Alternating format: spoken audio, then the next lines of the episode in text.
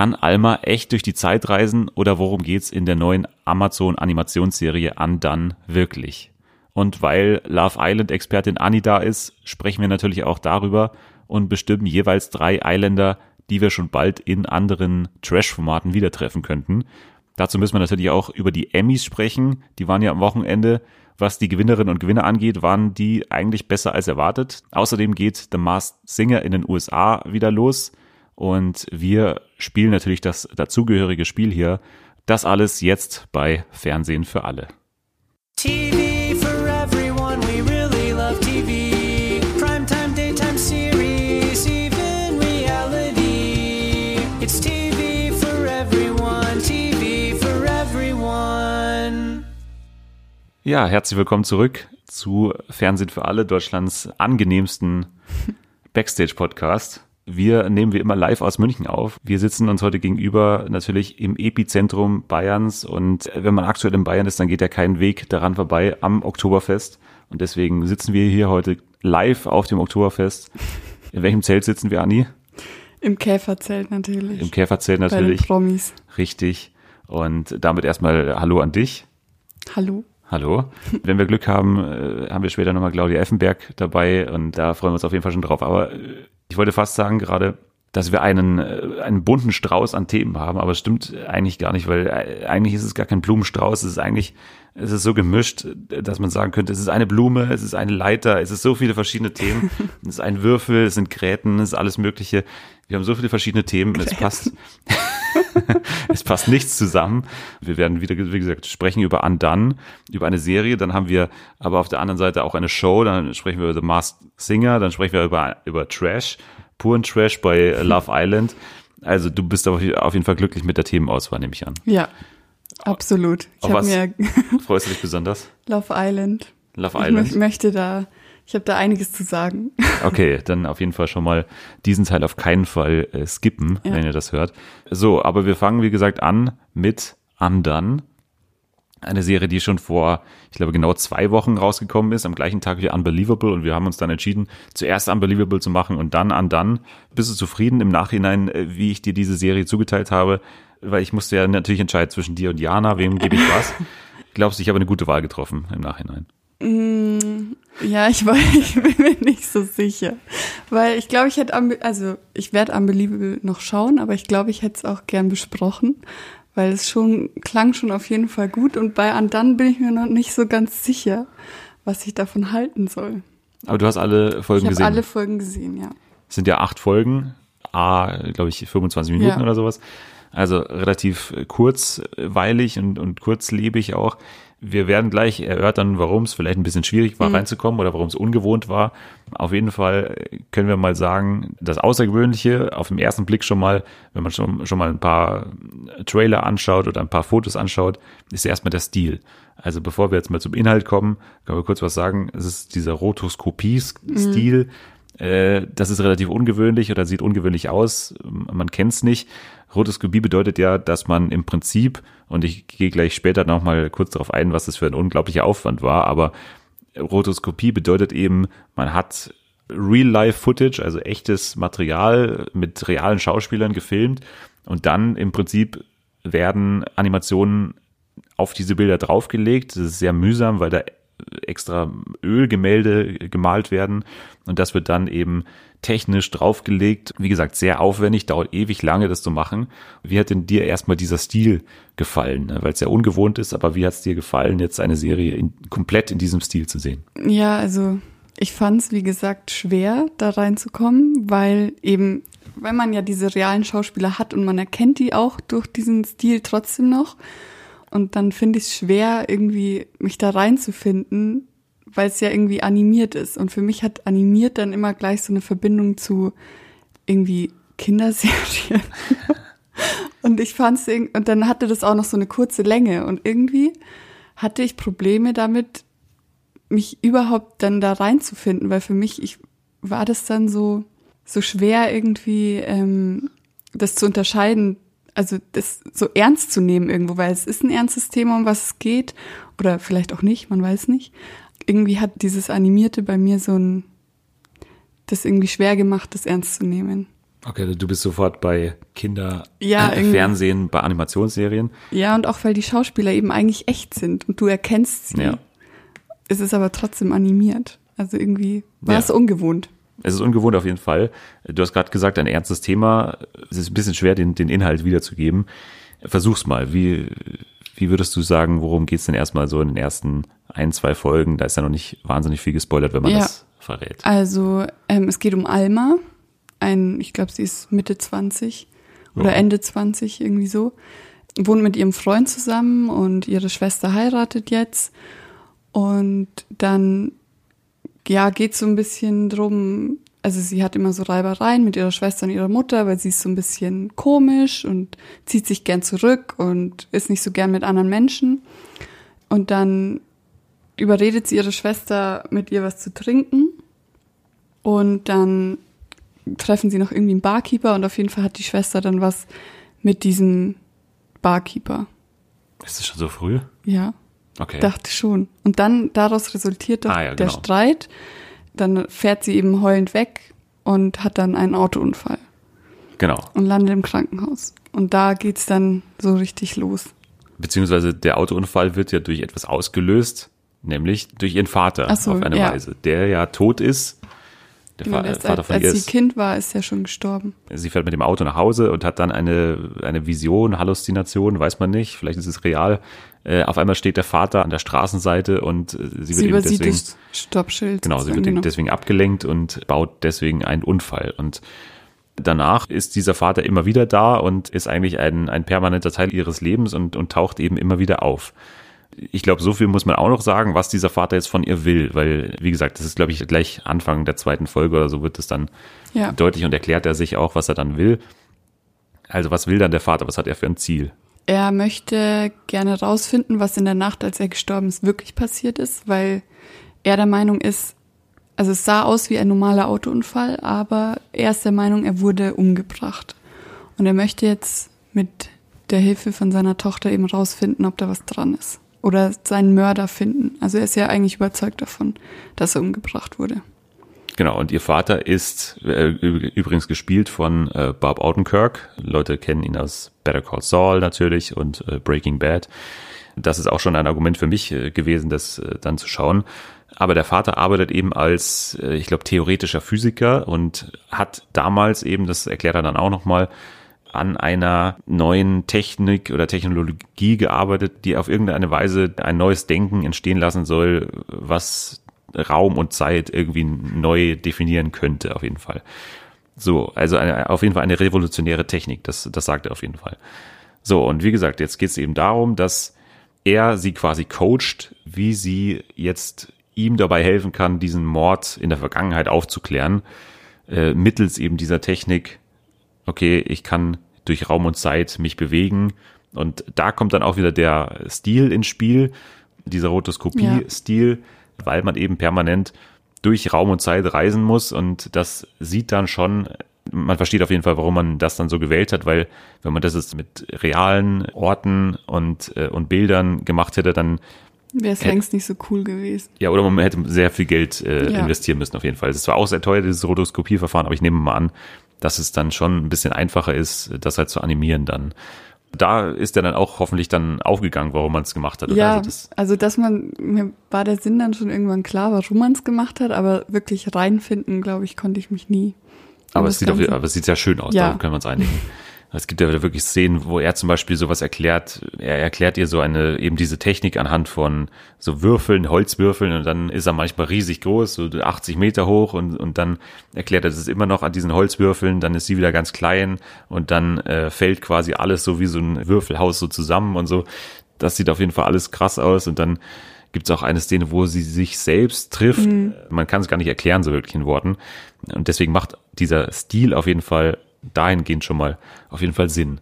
So, hat für dich jetzt was anderes nicht funktioniert, außer der Stil und, und diese, diese Assoziation, die du die ganze Zeit hattest, dass du, dass du das nicht ernst nehmen konntest? Oder hat für dich auch die Story nicht funktioniert? Doch, die Story war auf jeden Fall sehr interessant und auch spannend. Und ich glaube eh, wenn das echt gewesen wäre, dann, also ohne diesen Stil, dann wäre ich da auch viel tiefer drin gewesen, weil ich es echt spannend fand, aber so war es irgendwie, naja.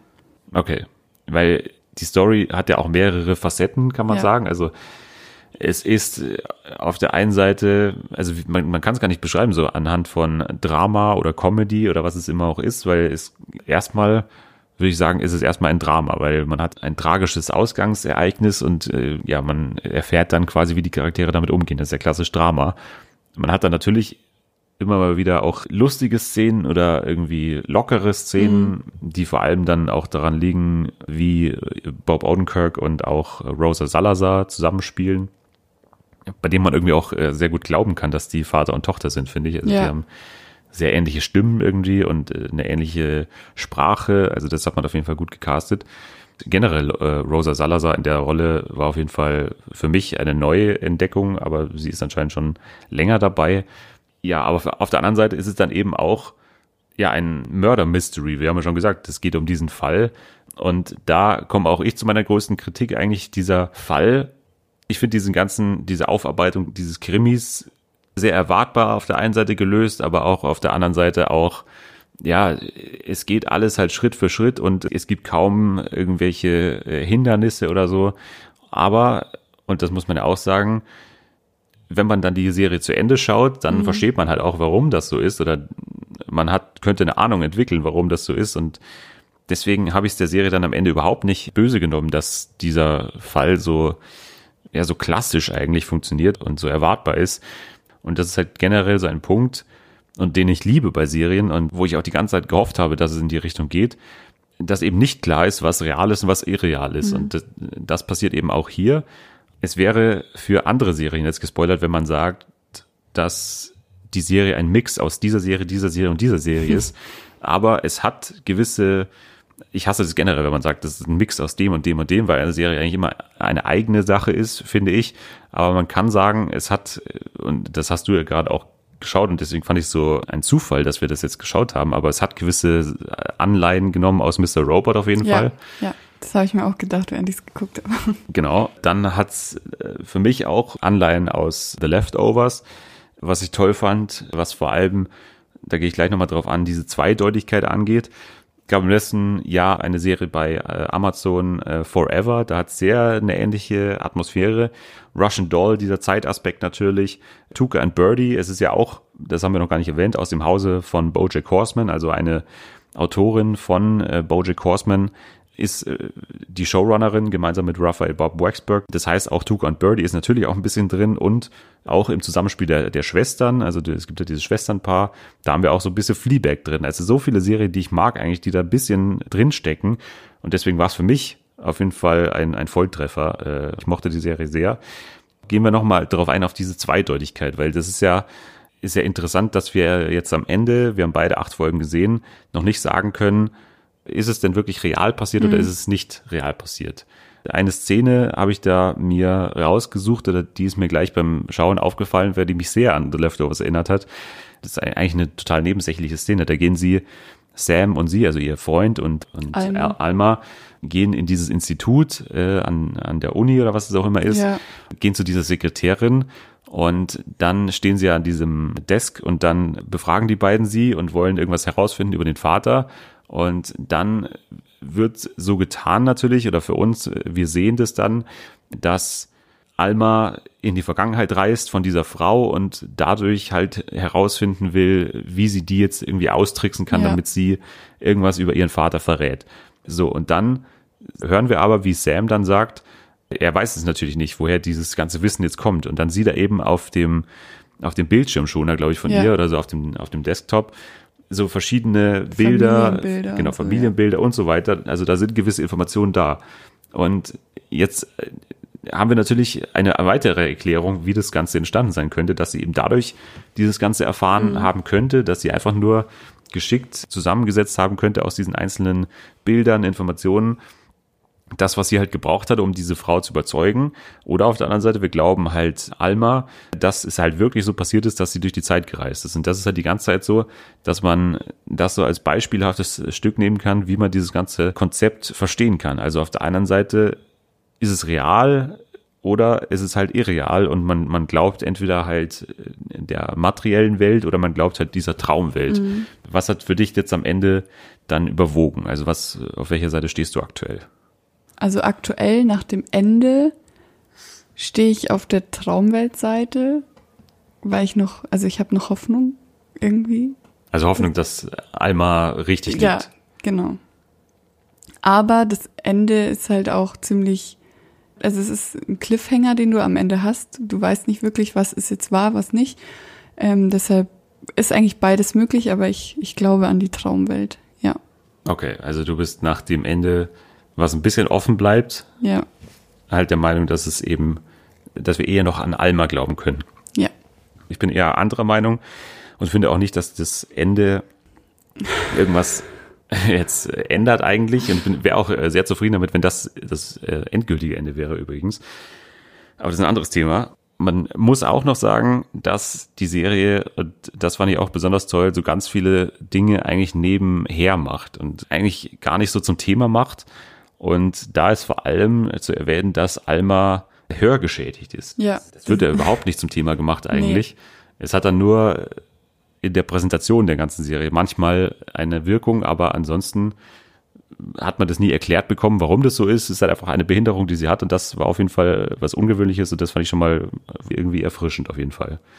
Da gab es noch andere Sachen. Also allein dieser Hintergrund von Alma, diese äh, mexikanisch-jüdische Familie, ist auch was, was man so noch nie gesehen hat. Mhm. Auch dieses ganze Setting in, in San Antonio, Texas, als es ungewöhnlich war. Also es erinnert eher so ein bisschen an, an Albuquerque, also da passt auf jeden Fall dann äh, Bob Odenkirk gut rein.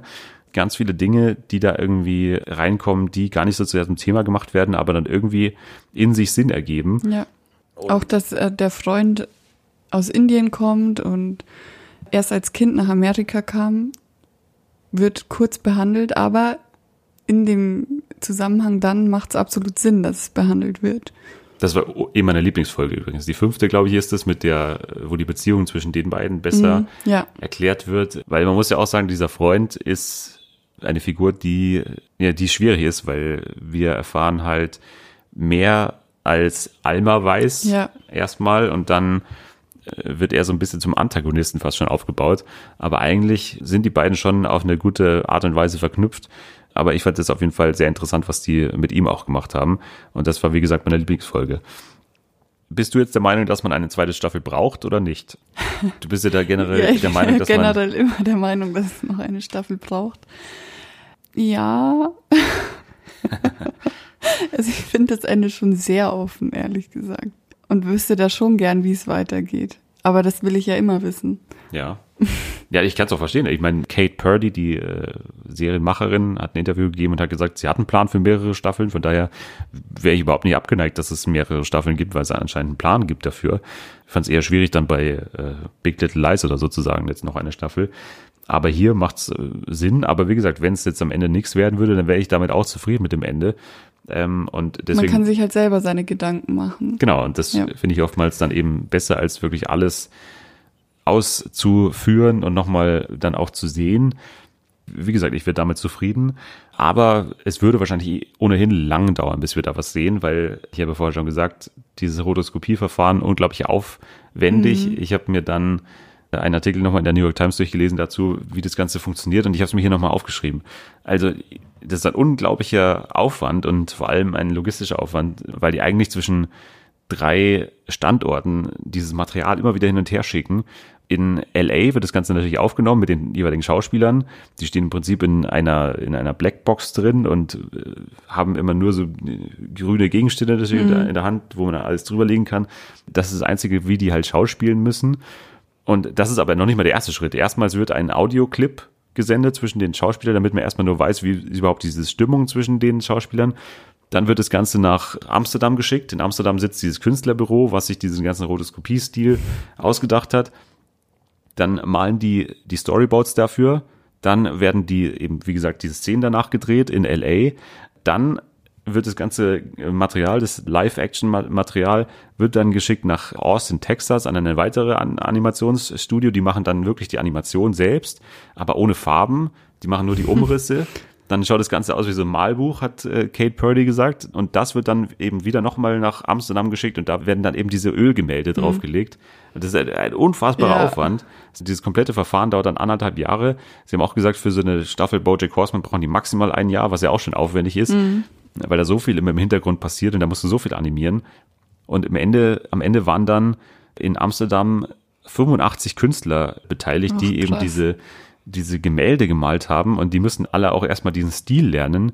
Die wollten auf jeden Fall natürlich genau denselben mhm. haben und dass jeder auch den malen kann so. Und die haben dann, glaube ich, 50.000 Gemälde gemalt oder so.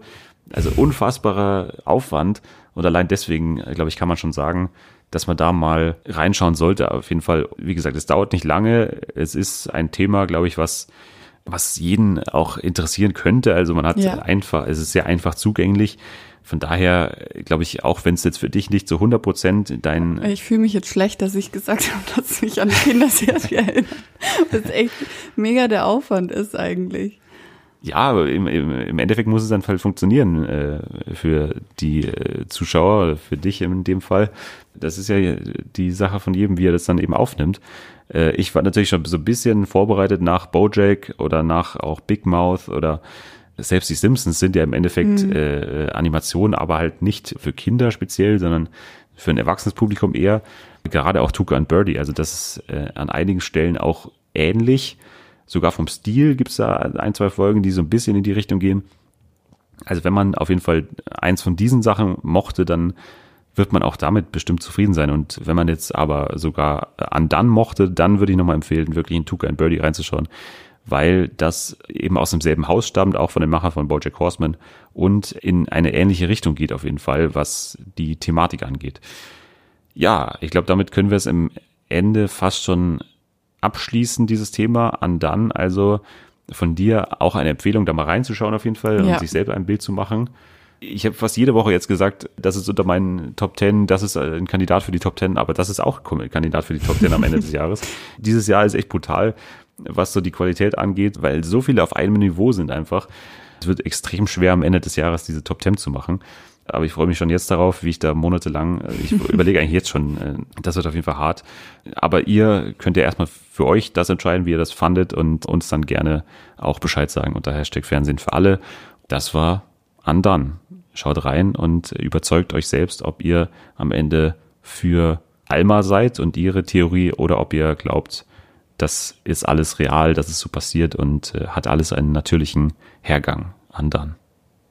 Schönen guten Tag, mein Name ist Jochheim. Ich spreche Sie erstmal an, weil Sie ja vorne einen Rotlichtverstoß begangen haben. Ist Ihnen das bewusst? Dazu können Sie was sagen, steht Ihnen so frei. Nee. Wir bekommen eine Anzeige, die Ampelanlage war länger als eine Sekunde rot, das werde ich so festhalten.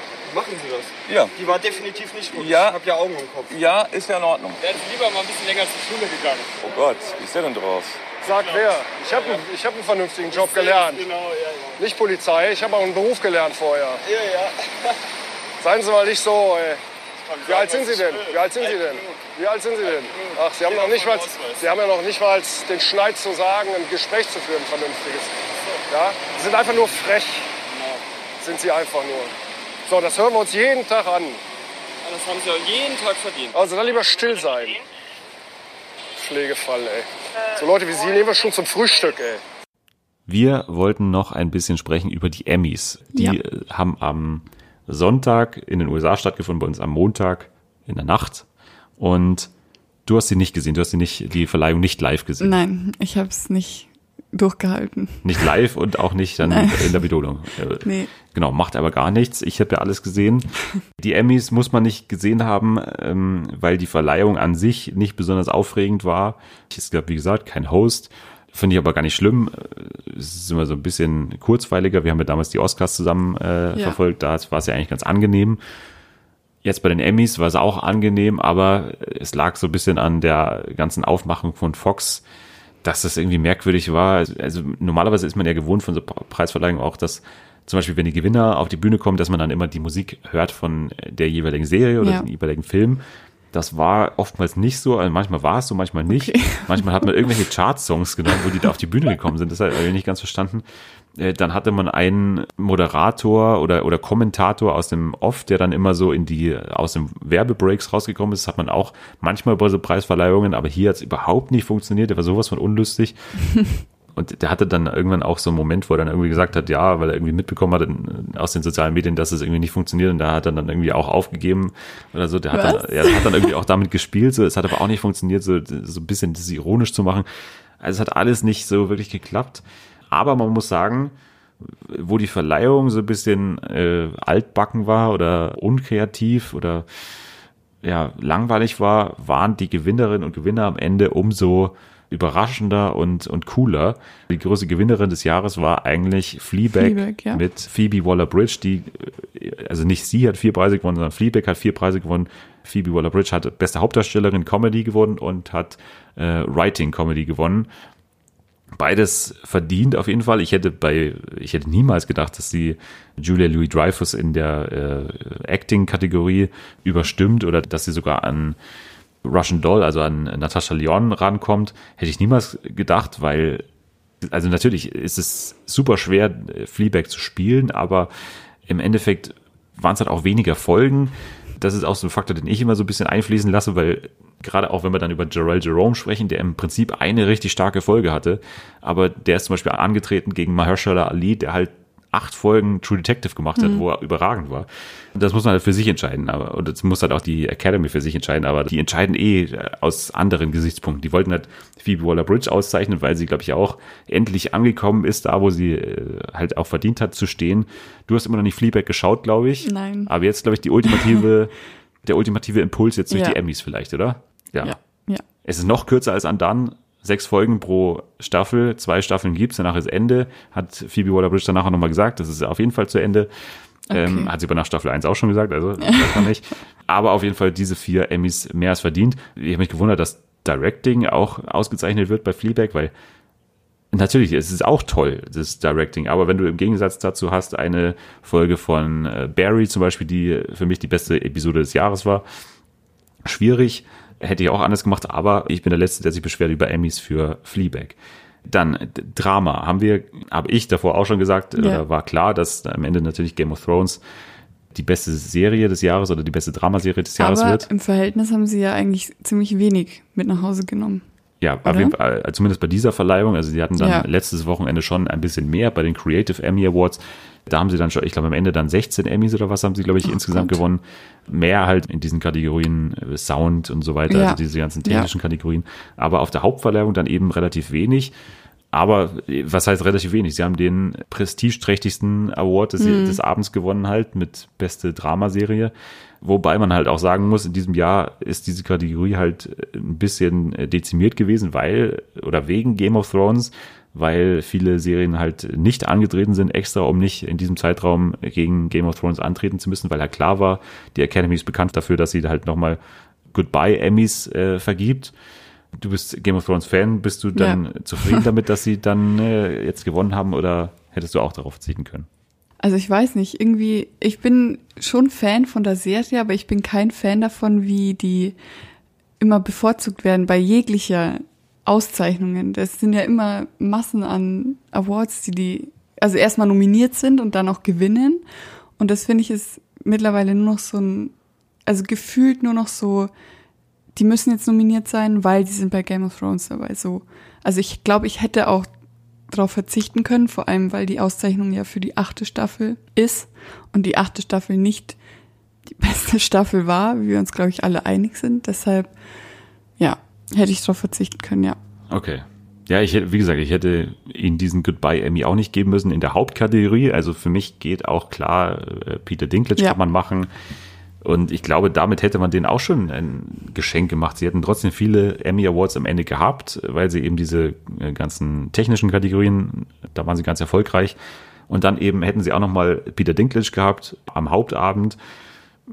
Andererseits also am meisten gegönnt hätte ich ihnen und am verdientesten wäre auch gewesen der Directing Award für Drama. Also das, da wäre ich eigentlich davon ausgegangen, dass irgendwie The Long Night war ja zum Beispiel nominiert auch für diesen Award, also für, ja. für die für die Regiearbeit, was ja ungelogen überragend war.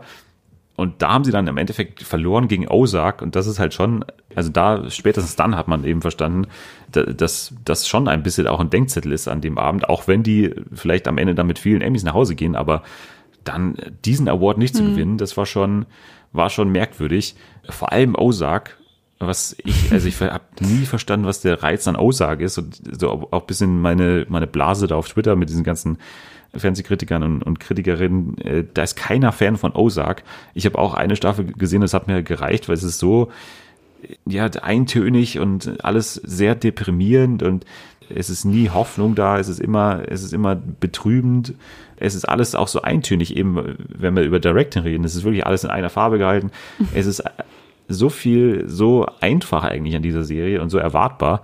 Deswegen verstehe ich nicht, warum man dann am Ende Ozark über Better Call Saul mal wieder stellt. Better Call Saul geht wieder nach Hause ohne Emmy. Mhm. Also Bob Odenkirk hat verloren gegen Billy Porter. Das war am Ende dann auch eine positive Überraschung. Der erste Schwule, der in dieser Kategorie ausgezeichnet wurde. Billy Porter als bester Hauptdarsteller Drama für Pose, was ich, ist es nicht meine Lieblingsserie, aber ich kann es sehr gut respektieren. Ich habe es gesehen. Mhm. Ryan Murphy, Billy Porter ist auf jeden Fall sehr gut. Ob ich es am Ende besser finde als Bob Odenkirk, der jetzt seit zehn Jahren die Rolle spielt und äh, überragend spielt, weiß ich nicht. Ich hätte, ich hätte Bob Odenkirk ausgezeichnet. Und vor allem auch in den technischen Kategorien hätte ich immer auch Better Call Saul über Ozark gesehen, auf jeden Fall. Besser Nebendarsteller, da haben sie dann eben, haben äh, Jonathan Banks und äh, Giancarlo Esposito gegen Peter Dinklage verloren. Okay, kann man so entscheiden, weil auch Jonathan Banks und äh, Giancarlo Esposito nicht das beste Jahr hatten bei Better Call Saul. Eine Sache noch, die wir beide gesehen haben, äh, Television Movie hat Black Mirror Bandersnatch gewonnen. Ja. Den haben wir beide zusammengeschaut oh. und ich weiß nicht, ob das am Ende Emmy-Material war. Die dritte Black Mirror-Folge, die Emmys gewinnt, für dich verdient oder unverdient?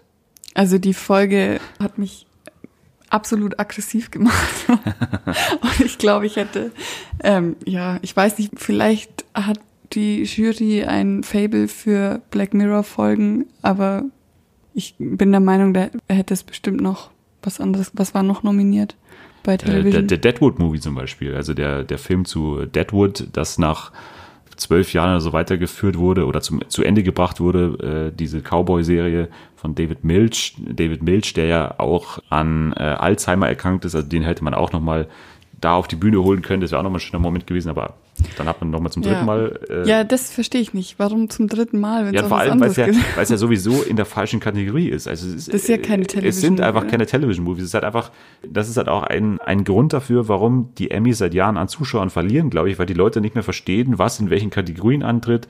Wir hatten einmal zum Beispiel auch Big Little Lies ist angetreten in Limited Series, was es nicht ist. Ja. Das wurde dann weitergeführt. Das sind halt alles so Sachen, auch dass The Handmaid's Tale zum Beispiel ausgeschlossen war, weil die dritte Staffel zu spät kam, aber weil ein paar Episoden aus der zweiten Staffel noch reingeragt sind in den, in den, in den äh, Nominierungsraum. Es sind eben zweimal die Gastdarsteller äh, äh, haben gewonnen, den Emmy. Das ist halt alles unverständlich. Auch dass natürlich die Emmys äh, für SNL, Saturday Night Live und für äh, Last Week Tonight mit John Oliver seit Jahren an dieselben gehen. Ja. Ähm, dann hat man äh, RuPaul's Drag Race, was einfach, man weiß einfach diese Reality Competition Sachen, die schaut einfach keiner mehr. Da gibt man einfach jedes Jahr den gleichen ja. Leuten die Emmys, weil das ist einfach so einfach dann im Endeffekt. RuPaul hat dann auch nochmal bester Host, glaube ich, gewonnen es ist alles so vorhersehbar und dann eben auch, wie gesagt, diese ganzen unverständlichen Entscheidungen, eben diese Sache, die man weiß, diese Goodbye Emmys immer wieder für die letzten Staffeln von Serien. Aber im Endeffekt gehe ich dann trotzdem mit einem zufriedenen Gesicht aus diesem Abend, weil dann eben auch äh, coole Leute gewonnen haben. Bill Hader hat wieder für Barry gewonnen. Ähm, für mich eigentlich fast sogar die Überraschung des Abends eigentlich, dass Jodie Comer für Killing Eve gewonnen hat weil Killing Eve ja besteht aus eigentlich aus zwei Darstellerinnen, eigentlich aus äh, Sandra Oh und Jodie Comer. Und Jodie Comer spielt halt die Gegenspielerin, spielt die, den Bösewicht eigentlich und hat deswegen schon mal die schlechtere Ausgangsposition überhaupt mhm. zu gewinnen, weil er eigentlich eher die Heldin dann gewinnen sollte. Und das war auch so. Die hat die SAG Awards gewonnen, die hat äh, Golden Globe gewonnen. Sandra Oh ist halt auch das viel bekanntere Gesicht. Und normalerweise sagt man auch, wenn zwei Schauspieler oder Schauspielerinnen aus der gleichen Serie für eine Kategorie nominiert sind, dann stechen die sich so selber aus, weil halt Leute, die halt diese Serie gewinnen wollen, dann halt, sie entscheiden sich halt dann für mhm. eins und dann äh, gewinnt halt am Ende keiner. Aber hier ist halt, wurden diese ganzen Mechanismen komplett ausgeschaltet am Ende und dann hat tatsächlich Jodie Comer verdient gewonnen. Sie ist auch wirklich die bessere, auch wenn Sandra Oh auch überragend ist. Aber Sie hat dann am Endeffekt gewonnen. Ein bisschen nicht enttäuscht, aber ein bisschen überrascht war ich auch über die Aufteilung von When They See Us und Chernobyl. Es war klar, einer von den beiden gewinnt am Ende beste Limited Series. Ich war ein bisschen überrascht, dass es am Ende für beide technischen Kategorien, Writing und Directing, Emmys gab für Chernobyl, was auf jeden Fall auch verdient ist. Also man kann immer nicht sagen, dass es nicht verdient, aber also ich hätte es einfach besser aufgeteilt zwischen den beiden. Das wäre ein bisschen fairer gewesen. Ich hätte gerne Ava DuVernay gesehen, die halt verantwortlich war komplett für das komplette Writing und die hat auch sehr viel Recherchearbeit da reingesteckt und so weiter. Es war auf jeden Fall eine große Arbeit, die da reingeflossen ist. Und Jarell Jerome hat dann den Emmy gewonnen. Und es war auch einer der schönsten Momente der Verleihung auf jeden Fall, wie Jarell Jerome auf die Bühne gegangen ist und halt dann den Emmy da entgegengenommen hat und dann eben nochmal, ja, diese Exonerated Five angesprochen hat, wie man sie jetzt nennen sollte. Also nicht mehr äh, The Central Park Five, wie sie damals von der Presse genannt wurden, sondern die freigesprochenen äh, fünf mhm. am Ende. Und die waren auch bei der Verleihung da. Das war auf jeden Fall ein schöner Moment dann. Äh, ansonsten hat dann eben noch The Marvelous Miss Maisel gewonnen, was klar war, die haben ja sehr, die, die stecken seit Jahren schon eigentlich fast das komplette Budget in diese Emmy-Campaign ja. rein. Die haben ja dieses Jahr den, den großen Maisel Day veranstaltet, wo die irgendwie ein Hotel sich in LA gemietet haben und dann alles so auf die 50er Jahre äh, dekoriert haben und so weiter und da halt auch sämtliche Kritiker eingeladen haben. Also das klappt also auch noch, also klassische mhm. Bestechung eigentlich, funktioniert auch noch. Und weil wir auch darüber schon gesprochen haben im Podcast, The Act hat mit Patricia Arquette gewonnen, einer besten Nebendarstellerin in einer Limited Series. Das war auf jeden Fall auch eine positive Überraschung des Abends, weil ich nicht damit gerechnet hatte. Ich dachte, wenn sie gewinnt, dann für Escape at Dannemora, was wo sie auch großartig war, aber hier fand ich sie nochmal besser und hat dann im Endeffekt auch geklappt bei den Emmys. Also am Ende eine eher langweilige Veranstaltung, die man nicht nachschauen muss. Also muss nicht nochmal irgendwie YouTube-Links nachschauen, vielleicht einzelne Reden kann man nochmal anschauen. Aber im Endeffekt war es dann ja doch ein schöner Abend, was die Gewinnerinnen und Gewinner angeht. So, das war's dann aber wieder mit den Emmys für zumindest ein paar Monate. Dann sprechen wir wieder über die nächsten Nominierungen oder wir sprechen wieder über die Golden Globes dann im Januar, Februar oder sowas. Sprechen wir lieber über Trash TV. Da haben wir schon lange ja. nicht mehr drüber gesprochen. und ich glaube, ein würdiger Vertreter für diesen äh, Titel Trash TV ist auf jeden Fall Love Island. Ich war zum ersten Mal in diesem Jahr so richtig intensiv dabei. Ich habe immer wieder ein paar Folgen in den letzten Jahren gesehen. Aber ich muss sagen, ich bin sehr, sehr angetan von dieser Staffel. äh, und ich weiß ja gar nicht, ob es im Vergleich mit den anderen Staffeln, ob es dafür überhaupt vergleichbar ist oder ob es ja ähnlich gut ist oder ob es schlecht ist. Ich kann diesen Vergleich gar nicht richtig ziehen. Wie ist es dein Vergleich Love Island dieses Jahr im Vergleich mit den letzten Jahren? Mm, ich finde, der Vergleich ist allein deswegen schon ein bisschen schwieriger, weil es ja jetzt zwei Wochen länger dauert und sich dadurch alles zieht mehr. Im letzten Jahr war es zum Beispiel so, dass da ist halt viel mehr passiert an einem Abend, weil es auch länger ging, war dafür halt kürzer. Sie mussten es ja irgendwie zu Ende bringen dann. Dadurch, dass es länger ist, glaube ich, entwickelt sich da auch viel mehr Beziehungen untereinander, viel mehr Konfro. Ja, deshalb, ja, letzte Staffel fand ich auch ein bisschen, wurde dann am Ende langweilig. Deshalb hoffe ich, dass diese Staffel nicht so ist. Ich bin aber guter Hoffnungen, Okay, also du bist angetan auf jeden ja. Fall von Love Island, genau wie ich. Ja, Love Island, wir müssen kurz, vielleicht wer gar nicht, wer gar nicht weiß, was es überhaupt ist, äh, wie ich noch vor ein paar Jahren. Love Island ist im Prinzip eine erzwungene, erzwungene äh, Partnerschaften, ja. wo eigentlich alles darauf angelegt wird, dass man sich äh, verkappeln muss. Das ist immer der Begriff. Also man muss sich da, man muss einen Partner finden, sonst fliegt man raus ja. im Prinzip. Ähm, Und es geht um 50.000 Euro Preisgeld ja, für gut. das Pärchen, das am Ende gewinnt. Ja, das heißt. Wenn du äh, alleine bleibst, kannst du das Geld ja gar nicht gewinnen. Das heißt. Ach so, genau. Ja. ja. Man muss als Couple gewinnen, also. Und es haben sich auch schon so ein paar gefunden. Ja. Weiß man nicht, ob das dann große Zukunft hat, aber es hat ja geklappt, also bei einigen auch. Also wenn man an äh, unsere beiden äh, Sommerhauskandidaten denkt. Ja. Mike und Elena äh, hat funktioniert. Ich glaube, in diesem Jahr aber ist Aber Mike und Elena haben sich erst danach ja, ähm, ja, also wirklich kennengelernt. Ja, aber Die der, waren der, ja währenddessen nicht zusammen. Genau, aber der Funk ist wahrscheinlich schon im Haus übergesprungen ja, oder so und man hat sich da schon interessant gefunden. Was auch immer. Hast du in diesem Jahr auch äh, von den Couples, wir kommen gleich noch zu einzelnen Kandidaten, aber von den Couples jemanden, der, dem du eine Zukunft zutraust, sag ich mal. also von den aktuellen finde ich, ja, keine wirklich, also von den aktuellen wirklichen Couples, die sich auch gefunden haben, Ja. also Ricarda und Mischa und Samira und Yasin und Melissa und Danilo, finde ich keine davon wirklich gut. Ja. Also, dass die auch gut zusammenpassen und dass sie auch eine Zukunft verdient haben. Ja, Verdient.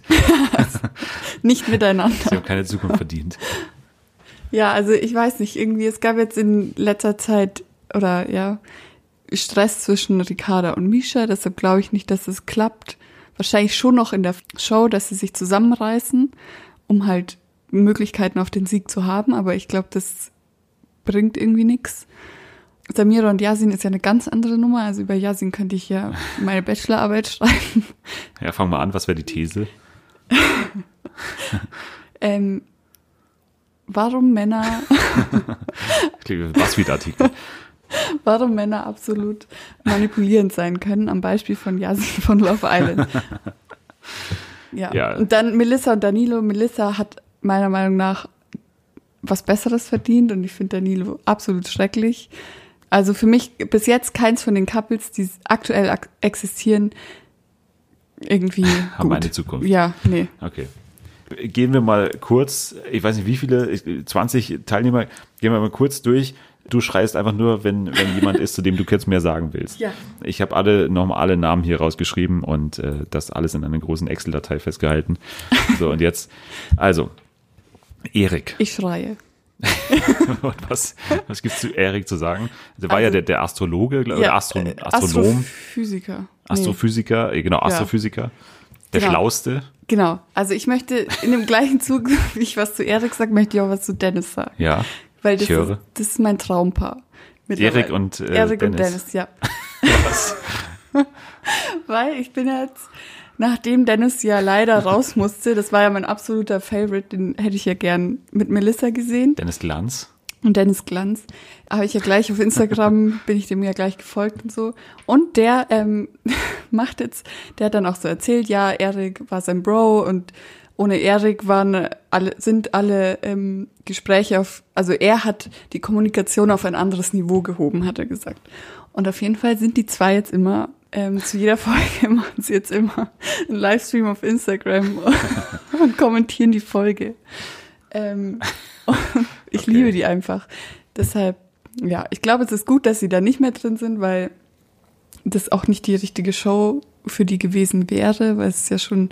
Die sind schon higher class. Ja, Äh, ich glaube schon. ein bisschen- Ja, sind eher so First Dates. Da wären sie eher so richtig Ja, aufgehoben gewesen. genau. Ne?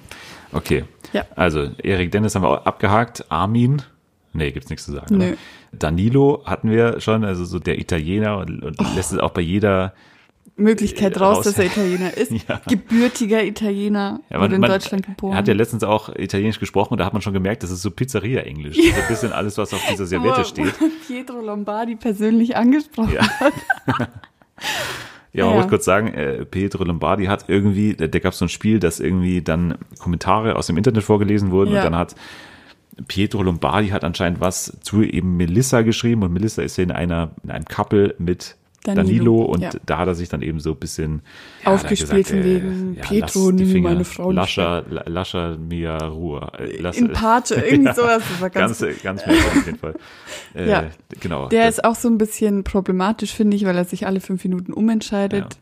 Hat ihr jetzt auch gesagt, ja, aktuell konzentriere ich mich nur auf dich. Wer weiß, was passiert, wenn irgendjemand anders ins Bild hopst, Genau. der ihm gefällt. Mischa, Ja, Was ist das für ein Name erstmal?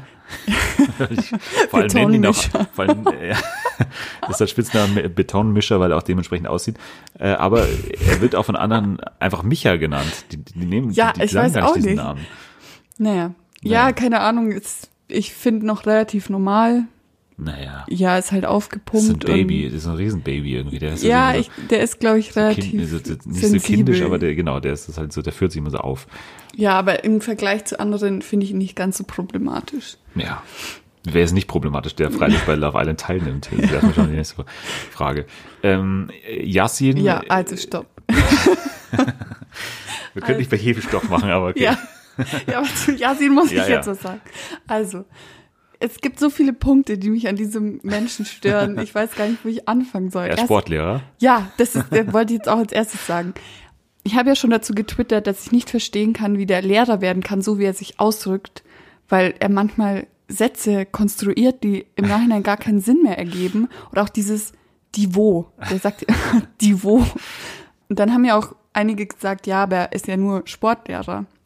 Für Sportlehrer musst du trotzdem studieren, musst dein Staatsexamen ablegen und du brauchst auch noch ein anderes Fach. Du kannst ja, Ja, nicht ja. nur Sportlehrer werden. Deshalb, ich bin mir nicht so ganz sicher, was an der Story. Nein, ich glaube, das, ich glaube, der ist irgendwie so Betreuer oder sowas. Das kann schon eher sein, irgendwie so Kinderbetreuer oder so. Ja, äh, und irgendwie Hort eine. Zusatzqualifikation im Sport oder so. Mal. ich, also Ja. Sportlehrer mit wirklich Uni und, und Lehramt Nee. und so, das glaube ich alles Nee. wirklich auch nicht. Ja, und dann natürlich seine Art einfach. Dann seine erfundenen Kalendersprüche, die er in einer Tour runterrattert. Ja, Dann, also, muss er Revier markieren, das ist eine Spruch, den er die ganze Zeit sagt. ja, ich, ach nee. Also ich bin ja auch der Meinung, dass Samira nicht ganz unschuldig daran ist, dass sie immer Couple, noch ja. in, genau, dass sie immer noch in dieser Beziehung steckt, weil, also sie ist auch ein bisschen naiv einfach. Sie weiß, was er getan hat, dass er da mit Julia sonst was in dieser Dusche getrieben hat. Man hat ja auch nicht alles gesehen, sie haben Mhm. ja auch äh, hier die Kamera zugehangen. Flirtet ungehindert, manipuliert sie, kommt immer wieder an mit, ah, ich liebe dich, du bist alles für mich, schenkt dir diese Kette. Das, also Entschuldigung, das war doch das reiner Schachzug einfach nur in dem Moment, ihr diese Kette zu schenken. Ja, deshalb für mich sehr problematisch, aber Samira ist nicht ganz unschuldig, weil sie bleibt in dieser Beziehung, sie nimmt es, glaube ich, oder benutzt ihn auch dafür eben weiter in der Total. Show zu bleiben. Also ihr ich, merkt man am ist, meisten, dass es so ist. Ja. Also das äh, bei, bei Samira, die, der ist eigentlich alles so wurscht eigentlich. Die will, Ja. die will da glaub, die will, überhaupt gar keinen nur, finden. nee, die will nur gewinnen. Genau, glaube ich auch. Also das merkt man total bei ihr. Also Ja. so viele Chancen, wie er schon oder wie sie schon ihm gegeben hat, das ist ja Aber auch, aber auch der Rest der. Islander, es gab die Möglichkeit, ihn rauszuschmeißen und sie haben es nicht getan. Ja. Ja, ich glaube, der versteht sich schon mit allen ein- einigermaßen gut, aber Ja, aber wenn du mitkriegst, was der macht und so, dann immer noch da dahinter zu stehen, finde ich schon ein bisschen merkwürdig Hm. einfach. gehen wir mal weiter. Ja. Hm. Arsena, brauchen wir nichts zu sagen. Äh, Diana, äh, das war, war, auch gleich wieder raus, genau, aber gibt halt jetzt im. Nachhinein. Oh. Dieser Begriff macht so fett. war der, Granatosaurus Rex. Das war ja Armin. das ist alles. Ja, ich, ich mag den Sprecher aber ganz gerne. Ich finde, das passt auf jeden Fall zur Ja. Sendung auf jeden Fall. Ja, Diana war auf jeden Fall so ein bisschen Gibt jetzt- deswegen interessant, weil halt Ja. äh, Danilo da noch Interesse hat anscheinend. Sie hat ja gesagt, ihr erster Satz war, glaube ich, äh, dass sie von vielen Reality-Shows angefragt wurde und deswegen, Ja, die ist anscheinend in der Schweiz. ja, die ist da, weiß ich nicht, bei Bachelor oder so, Unterwegs. keine Ahnung, weiß ich nicht, ob die da mal Ja. teilgenommen hat oder teilnehmen wird. Kann alles noch passieren. Lisa Ja. hasse, ich. das ist, glaube ich, meine Echt? große Hassperson. Ich hasse die echt. Ich finde, äh, Die, die heult halt immer so rum. Und da finde ich, da merkt man auch, dass sie erst 22 ist, weil sie noch nicht so wirklich Ahnung hat, wie das, also sie ist sich noch nicht so im Klaren, was sie eigentlich will. Und wie alt bist du? ja, ich, ich bin da aber nicht dabei. Ich nehme da ja nicht geworben. mit. Ich nehme da ja nicht teil und Noch will da nicht. hier jemanden finden. Und sie ist ja da, ja, ich glaube, die ist einfach zu jung, um das so richtig zu realisieren, um was es da eigentlich geht. Die- 22. Die, ja, die nimmt das, die nimmt das viel zu ernst. Weiß ich nicht. Melissa haben wir schon angesprochen, ist ganz sympathisch eigentlich. Ja, Äh, ich liebe die voll. Also wirklich. Ja, Aber das ich kann finde auch ihren Akzent, äh, ihren Dialekt finde ich sauwitzig. Finde sie auch hübsch und sie ist auch voll so voll die nette, aber dann denke ich mir wieder, warum lässt du das mit dir machen? So. Ja, ich, ich würde dir zustimmen, wenn sie nicht mit Danilo zusammen wäre. Dann, ja, äh, deshalb war ich doch auch so sauer, dass Dennis rausgehen musste. Weil das Ja, wäre, ich glaube, das wäre, das, das hätte funktioniert, hast perfekt, du ja. die Zukunft gesehen, ja. Naja, Ricarda ist das Couple von Misha, ja, ja, können wir überspringen.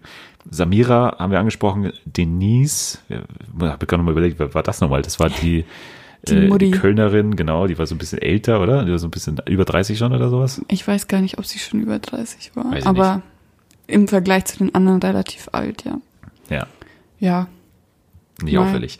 Ich fand sie am Anfang ganz witzig mit ihren Sprüchen, aber Ja, hat mich irgendwann durch ihre Depression, dass Armin rausgehen musste, ist das leider auch verschwunden. äh, Julia, Ja, auch nicht so viel. Vivian, das sind jetzt die ganzen neuen. Vivian, Dana und Lina, die, glaube ich, können wir alle relativ schnell überspringen. Ja, sind Ähm, noch relativ unauffällig. ja. Keine Ahnung. Sydney, Ja, also ich weiß nicht. Ich hatte ja am Anfang schon ein bisschen Sympathie für den, aber jetzt nervt er mich. Ich finde auch asozial, wie er mit Julia umspringt irgendwie. naja, Ja, doch. Das klar, eine. Spiel, wo sie so Kopfhörer und Augenbinden auf hatten und die Mädchen die Jungs küssen mussten und die mussten bewerten. Wo er dann sagt, ja, ich wusste, dass es war, deshalb habe ich extra wenig Punkte gegeben. Naja. Er doch immer, ich bin 32, ich weiß, was ich will. Mit 32, wenn ich da weiß, was ich will, dann sitze ich nicht in so einer Show. ja, das kommt dazu. Äh, Alex, Schmierig. Schmierig und Ja. schwierig. Ja. Alex hat so ein bisschen äh, versucht, das Couple zu sprengen zwischen Samira, Samira und und, Yasin. Deswegen fand ich das schon mal ganz gut. Vor allem hat er so ein bisschen aufgedeckt bei Samira eben diese Doppelmoral oder Ja. dieses, äh, dass sie einfach das Ganze nicht so ernst nimmt oder was auch immer. Und deswegen fand ich ihn eigentlich relativ gut und finde ich den auch relativ sympathisch eigentlich noch. Und Philipp finde ich auch zum Kotzen. Also Ja, aber der ist jetzt Gott sei Dank auch weg. Der- ja. Irgendjemand hat geschrieben, dass seine Zähne so komisch sind. Und Ja, seitdem konnte ich, Ja. seitdem kann ich nicht mehr auf was anderes gucken. Immer wenn der lachen muss. Das war so merkwürdig. Der, wie so, Der kann ja kaum sprechen. Wie Ja. äh, als wären die da so merkwürdig. reingeschoben. Also Ja, als wären nicht ist- seine echten Zähne. Das ist so die doppelte, doppelte Menge an Stefan Raab-Zähnen. nochmal. Philipp ist auch raus. So, das waren jetzt, glaube ich, irgendwie 20 Kandidaten oder so.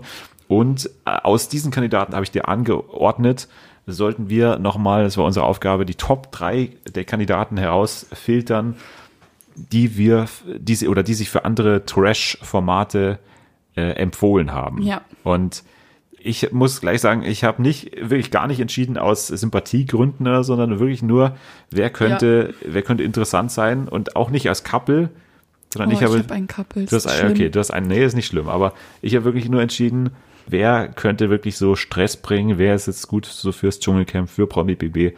Das war mein einziges Kriterium und deswegen fangen wir mal an mit deiner ersten Person, dein erster Kandidat oder Kandidatin oder erstes Couple, Ja. die sich für eine andere Trash-Show empfohlen haben. Mein erstes Couple ist Samira und Yasin, die ich gern im Sommerhaus sehen würde.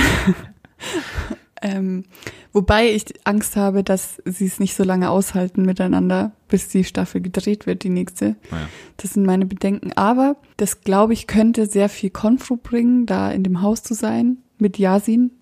Da kann er bestimmt sein aggressives Potenzial gut zur Geltung bringen, denke ich.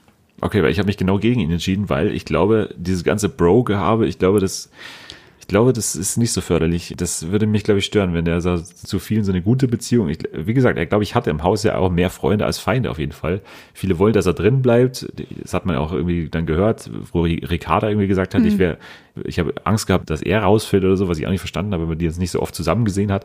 Aber irgendwie ist er schon noch so, ich glaube, der ist so ein bisschen so ein Bro-Typ und auch ihr ist alles egal, deswegen finde ich die nicht so gut. Das, äh, also ich habe die da nicht gewählt aus diesem Grund eben, weil ich sie halt total langweilig finde und er, wie gesagt, ist mir so ein bisschen zu Bro-mäßig Ja, unterwegs aber mit das, den anderen. das könnte ja dann ganz gut klappen im Sommerhaus, wenn er dann so auf Bro-mäßig, Bro, auch so Bro-mäßig tut und dann hintenrum aber andere Dinge tut und dann gibt's da Konfro, so wie bei Willi, der auch so alles versucht hat, um mit jedem nett zu sein.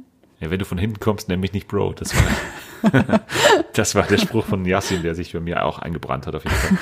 Ähm, meine erste Kandidatin ist Lisa tatsächlich. Ja, die hätte ich jetzt auch tatsächlich noch Achso, gesagt. du hast ja, okay. Ja. Ja, äh, Lisa, ich glaube auch, dass die wirklich hoch im Rennen ist für einige Trash-Shows, weil sie vieles verbindet. Erstens Dummheit, ganz, ganz vorne dabei in Sachen Dummheit. Dann auch so, Sie weint schnell. ja, sie eben, sie weint schnell, sie steigert sich total rein in die Sachen.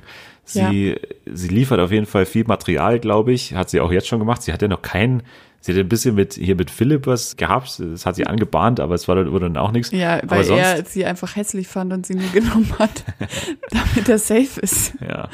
Ja, wie gesagt, es, es war noch nicht so wirklich ernst und sie war überhaupt noch nicht so aktiv aus den Gründen, warum es die Show gibt, damit man so Couples findet. Das, Ja. das, sie war ja eher so wirklich in den Beiträgen drin, weil sie halt für Gesprächsstoff gesorgt hat, weil sie irgendwie, äh, weil sie die anderen irgendwie lustig fanden oder tollpatschig mhm. fanden oder so.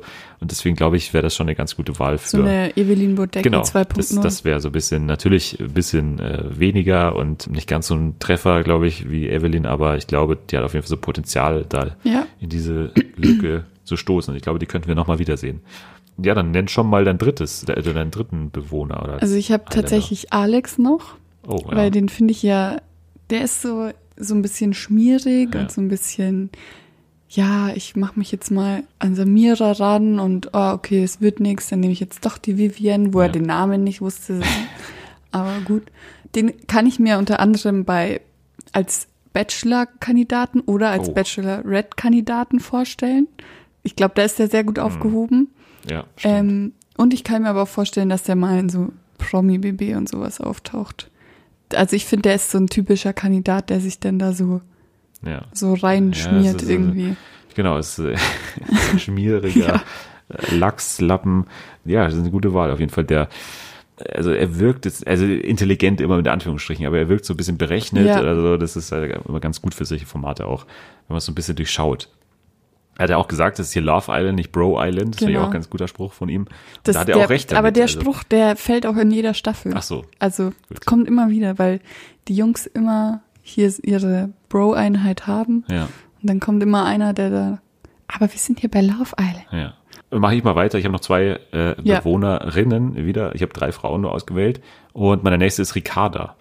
Echt. Ja, weil ich glaube, also ich fand es sehr gut, äh, gut in Anführungsstrichen, wie dann die drei neuen Frauen reingekommen sind und sie gleich so die Wortführerin war und da gleich mit den anderen sich so äh, Oh, diese besprochen Szene hat. allein Ja, fand ich schon so gesagt hat, affig. wir sind hübscher als alle drei, äh, äh, als alle drei neuen und so.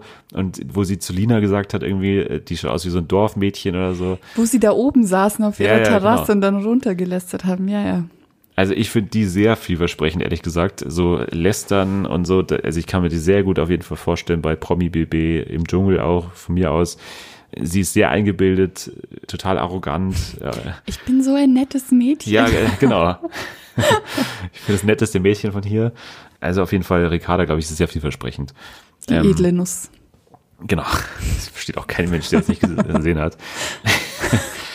Also Lisa Ricarda und meine dritte Wahl wäre tatsächlich Julia. Julia, echt? Ja, ich glaube, die ist Als Bachelorette.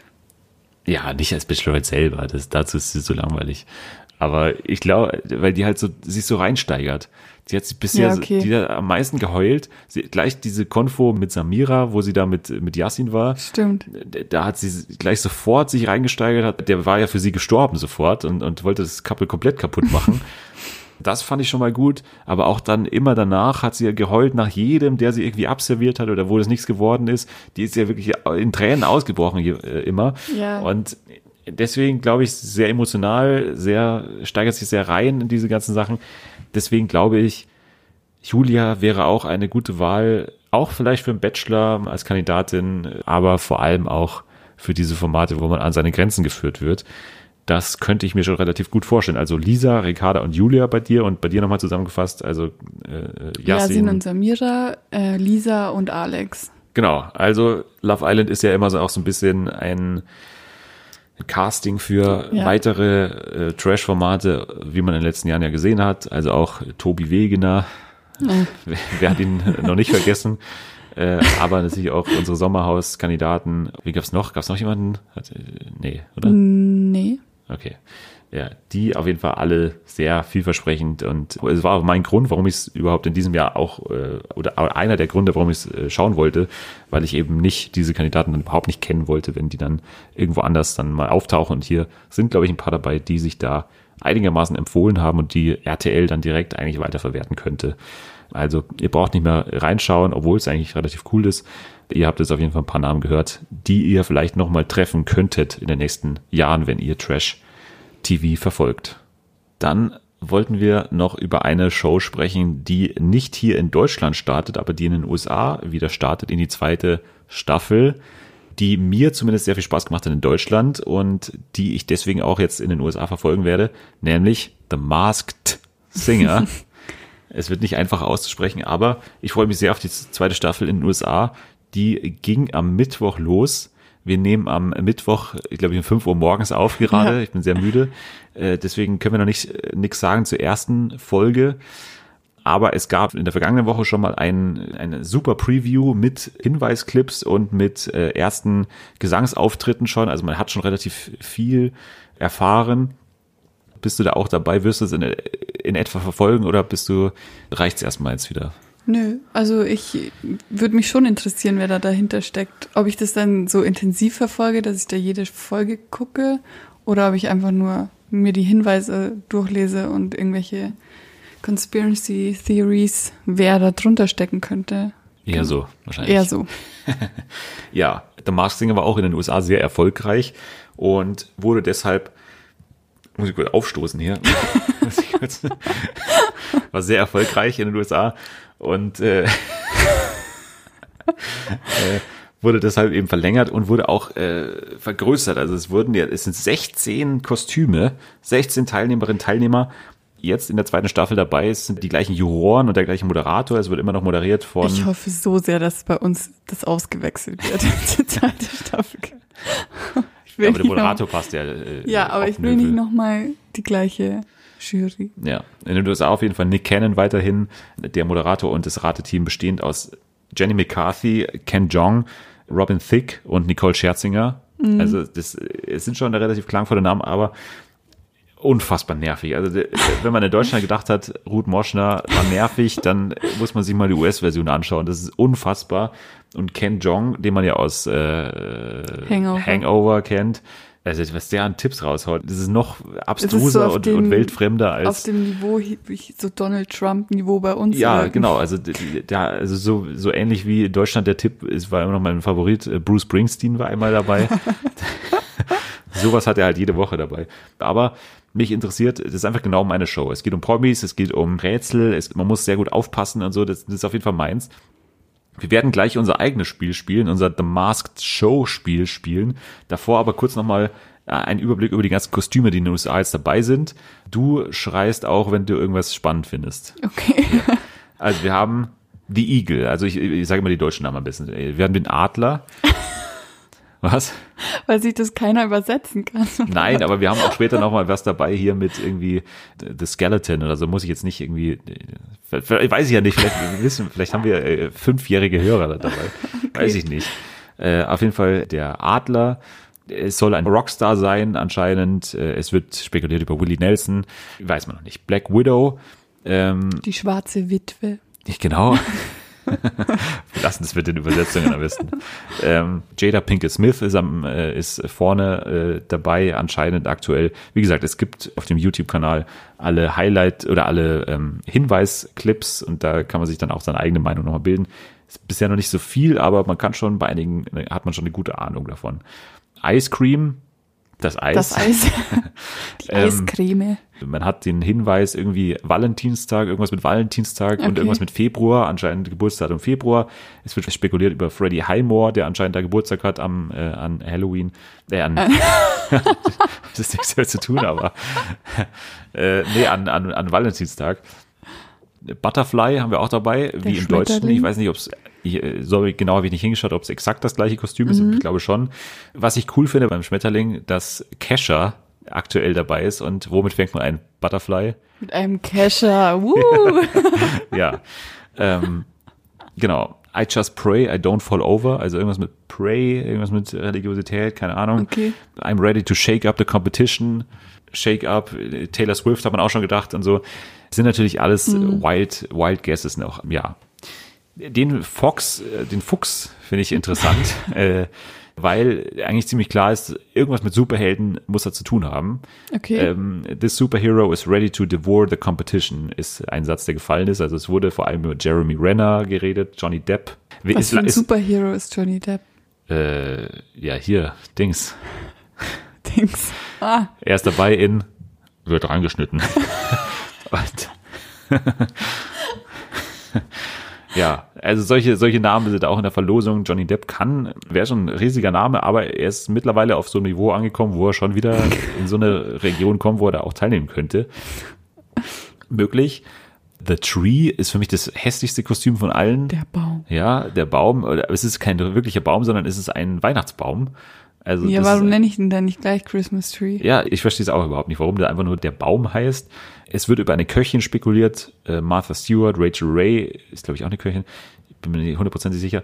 Der Flamingo, da hat man auch schon was gehört. She loves the color pink and mascara, können aber viele sein, Janine aber Pink zum Beispiel. Janine Pink, genau, das vorne dabei auf jeden Fall. Nee, aber bei ihr wurde anscheinend schon an der Stimme von Fans erkannt, dass es sich anscheinend um Adrienne Bailon handelt. Okay. Äh, so eine Girlband, glaube ich, äh, Okay, Girlband-Teilnehmerin. Kylie Jenner auch, aber das ist alles Hm. allein wegen der Mascara halt. The Egg ist mein Lieblingskostüm fast. Oh, Ähm, das Ei. Genau. He doesn't belong with bacon, also kann äh, Vegetarier, Mhm. Veganer irgendwie sein. Da war, das finde ich äh, als, als Hinweis irgendwie ziemlich cool. Äh, He works hard for the first and last vowels of the alphabet. Also A und U. Der nächste Kandidat finde ich sehr interessant, weil es äh, einen coolen Hinweis gab oder einen, einen interessanten, und zwar der Leopard. It was spotted with the president. Also, äh, welcher Präsident? Trump natürlich. Damals wäre möglich, dass es ähm, von The Apprentice irgendjemand ist, der mit ihm in dieser TV-Show war, dass es irgendjemand vielleicht sogar aus dem Stab ist von Präsident Trump. Also, ja, ich meine, hier der Pressesprecher Sean Spicer macht aktuell bei äh, Let's Dance mit, also Dancing with the Ja, Stars in okay. den USA. Dann äh, Amorosa war dabei bei äh, Big Brother in den USA und ist auch hier in der Verlosung dabei, Amorosa Manigault. Ja, stell dir mal vor, bei uns würden irgendwelche Ja. Leute aus der Politik bei Ja. Big Brother oder Let's Dance mitmachen. Ja. Was ist das? Ja, das ist halt, okay. das ist ein komplett anderes Niveau einfach. Michelle Obama wurde da auch schon mal genannt, aber das ist, naja. Das Skelett, da wurde eine, ist vor allem eine Nummer auf einem Grabstein zu sehen gewesen, und zwar die Nummer 4261. 4.2.61 Also zum Beispiel könnte Geburt, Älteres? Geburtsdatum sein, zum Beispiel das Geburtsdatum von äh, Christopher Maloney, dem Schauspieler. Alles Namen, die da Das schon. ist halt schon so ein Tipp, der eigentlich echt krass viel verrät. Ja, aber es kann halt alles sein. Es kann auch irgendwie eine Quersumme sein. Es kann auch wirklich auch eine, in eine komplett andere Richtung leiten eigentlich. Äh, der Pinguin, da ist bisher nur bekannt, changes their hairstyle often. Mhm. Ähm, Sia wurde da zum Beispiel genannt. Vanilla Ice, da war auch irgendwas mit Coldest Ice oder sowas dabei. Panda, Panda oder Panther? Panda, Ah. der, der Panda-Bär. Ich habe es dir vorher schon mal gesagt äh, oder gezeigt, den kurzen Ausschnitt von dem Thingamajig. Das ist so der, wo man nicht wusste, wie man das nennen soll. Weil es halt einfach nur so ein Monster-ähnliches Ding ist. Irgendwie erinnert mich das, kennst du diese Werbung von diesen Cheese Strings, die du so auseinanderziehen kannst? Nein. Was? Eine deutsche Werbung oder was? Ja, Cheese Strings. Ne? ja, ich glaube, das heißt ist das eine so. Unterhose oder was ist Nein, was zum Ach so, Essen okay. Achso, Und das, finde ich, schaut so aus, weil die Haare oben auch so auseinander. okay. Singt relativ gut. Ja, Der Hinweis war standing at seven feet tall, also relativ groß, deswegen wahrscheinlich ein Sportler. Es wurde äh, über Wayne Brady spekuliert und vor allem Victor Oladipo. Keine Ahnung, ist anscheinend Basketballer, glaube ich, äh, der anscheinend auch bekannt ist dafür, dass er relativ gut singen kann. Also das ist Okay. anscheinend ein guter, guter Guest auf jeden Fall. Und das letzte Kostüm ist die Blume Purple Flower. Und die das lilane Blume, das hast du jetzt aber Genau. falsch übersetzt. Die Nummer 314 ist in irgendeiner Weise signifikant dafür und She's Beauty and She's Grace wird auch noch, äh, wurde auch noch erwähnt. Ein Model. Weiß man nicht. Es wurde, äh, also für mich am meisten Sinn macht der Tipp Mayim Bialik, also die Schauspielerin, die wir aus The Big Bang Theory kennen, Ah ja. weil sie auch äh, früher in Blossom Kinderstar war, die Serie Blossom, also äh, würde vom Namen passen, zur Blume auch. Und 314 ist, ist natürlich Pi und es ist auch die Raumnummer von dem Raum aus The Big Bang Theory. Also es könnte sein, Ja. Mayim Bialik ist ja tatsächlich auch Wissenschaftlerin gewesen davor, bevor sie Schauspielerin wurde. Könnte auf jeden Fall hinkommen. Mayim Bialik finde ich schon einen relativ guten Tipp. Insgesamt haben diese ganzen Kandidaten, diese 16 Kandidaten, wahnsinnig viele Auszeichnungen schon erhalten. Also das ist ja auch, wurde ja in Deutschland auch äh, bekannt und das hat ja auch dann geholfen im, im Entschlüssel, weil man wusste zum Beispiel, dass ein Weltmeister dabei ist oder so. Das hat dann bei Susi Kentikian geholfen, Ja. dass man die äh, gefunden hat. Und hier, ich lese mal kurz alles vor. Und das ist schon relativ, macht schon echt Lust auf mehr. 140 Filme, 69 Emmys, 42 Grammys, 31 Nummer, also Nummer 1 äh, Singles, 22 Broadway-Shows, 20 Platin-Alben, 19 Emmy-Wins. Vorher waren es 42 Emmy, Nominations. Nomi äh, genau, äh, 69 Emmy-Nominierungen, 19 Emmy-Gewinne, 15 Ehen, Was, hä? 8 Scheidungen, 7 Warum- Super Bowl-Wins. Warum ist das als Facts aufgeführt? Ja, weil es halt so promi-mäßig ist, keine Ahnung. Sechs Multi-Platinum Records und fünf Hall of Famers, drei New York Times Bestsellers und zwei, die schon mal die most influential people waren im Time Magazine. Das sind immer diese 100 Leute und da Und waren waren, die waren da dabei oder waren sie the most? Also Nummer eins. Nein, das wäre ja, das sind ja nur Präsidenten oder so. Das ist ja Obama. Also kann natürlich auch im Endeffekt dann sein, dass irgendwie Girlband und dann irgendwie, dann kommen die Grammy Awards natürlich irgendwie zustande oder so. Nominierungen sind ja auch dann nochmal was anderes. Aber allein schon, wenn man weiß Super Bowl, dann weiß man halt schon, okay, Football. Äh, oder New York Times Bestseller, das ist halt auch schon eine begrenzte Liste oder so. Kann man, glaube ich, schon anhand dieser Statistiken schon mal, hat man schon ganz gute Hinweise bekommen, auf jeden Fall. Ich bin sehr gespannt auf jeden Fall und äh, werde dann natürlich auch hier, wenn irgendwas Aufregendes passiert, dann darüber berichten, weil ich werde auf jeden Fall dranbleiben. Ich habe echt Lust auf The Masked Singer und weil ich so Lust habe, spielen wir auch nochmal jetzt ein Spiel, das wir in der ersten Staffel schon mal mit Selma. Selma, gespielt haben, die am Ende nicht erraten konnte, um welche Show es sich handelt. Deswegen spielen wir jetzt nochmal The Masked Show, also äh, eine maskierte Show. Kommt jetzt hier in diesem Moment ins Studio und ich kann dir verraten, es ist ein Eisbär. Oh. Das siehst du ja, also siehst du ja gerade, Ja. sitzt neben dir, Schön weich. Genau, der Eisbär sitzt neben dir und das ist auf jeden Fall das Kostüm. Und ich spiele dir jetzt, ich habe sechs Hinweise vorbereitet und die spiele ich dir jetzt nacheinander vor. Vielleicht errätst du es auch schon vorher. Ich habe mich bemüht, es einfacher zu machen. Mal schauen, ob es dann auch hingehauen hat. Okay. Also, hier ist der erste Hinweis. Früh morgens aufstehen, das ist überhaupt nicht mein Ding. Ich komme erst raus, wenn alle anderen richtig erschöpft sind. Okay. Dann fange ich an zu jagen. Ich bin der Eisbär. Komm in meine Klauen. Ja, Okay, also, Der Eisbär. ähm, ja, ich würde jetzt mal entweder Vorabend oder Primetime Ja. schätzen und jagen. Ja. Weiß nicht, ob das schon ein Hinweis ist auf irgendeinen. Aber es gibt. Wisst ihr, der, Eis, der Eisbär ist ja groß, oder? Ist ja, Ach so, ist das auch schon. Weiß ich, weiß ich nicht. Ich weiß ja auch nicht die Identität des Eisbärs. Ich bin, das ist ja auch für mich ein Rätsel. Oh. Die Höhle der Löwen. Ist es ja schon dein erster, der Das ist erste? mein erster Tipp. Weiß ich nicht, müssen wir ihn dann nochmal am Ende selber Okay. fragen. Weil Klauen und Jagen ist ja Löwe und so. Ja, aber hätte ich dann nicht einen Löwen, also hätte, hätte er Ja, dann, das hätte er nicht das Löwenkostüm genommen, Das der wäre Eisbär. zu offensichtlich. Der Eisbär nickt, der hätte dann wahrscheinlich eher das Löwenkostüm genommen. Ah, okay. Okay, Ja, also okay. nächster Hinweis Mhm. wahrscheinlich, okay. Ich bin groß, stark und habe unendlich viele Muskeln, wie ein echter Mann. Aber ich bin auch leise und grazil und schlank, Was? damit die dünnen Eiskappen unter mir nicht brechen. Ich habe einfach alles, was ein Jäger so braucht. Oh Mann. Ist, Was? ist es schwer jetzt oder was ist hier, was ist das Problem jetzt? Ja, ich weiß nicht, was ich mit diesen Hinweisen anfangen soll. Naja. Also er ist groß Es- es und ein echter äh, Mann. Also man muss ja ganz kurz sagen, es ist ja eine Show. Das Ja. heißt, es geht ja nicht nur um eine Person hier. ja, Ja. okay, eine große Show. Aber mit ein, also ein echter Mann. Ja, äh, wie gesagt, es ist ja nicht nur eine, äh, es, es ist ja eh schwierig, dieses Format in, auf eine Show zu übertragen, Ja. weil eine Show nicht aus einem Menschen besteht. Aber das muss ja eine männliche Show sein. Naja, es, ist, es hat anscheinend zwei Teile, oder? Also, Ja, und das andere, auch vielleicht Frauen und Männer. Weil die an, der andere Teil ist grazil und was leicht oder was er gesagt leicht, hat. ja, leicht, glaube ich, war der Hinweis. Und es darf nichts zusammenstürzen. Genau.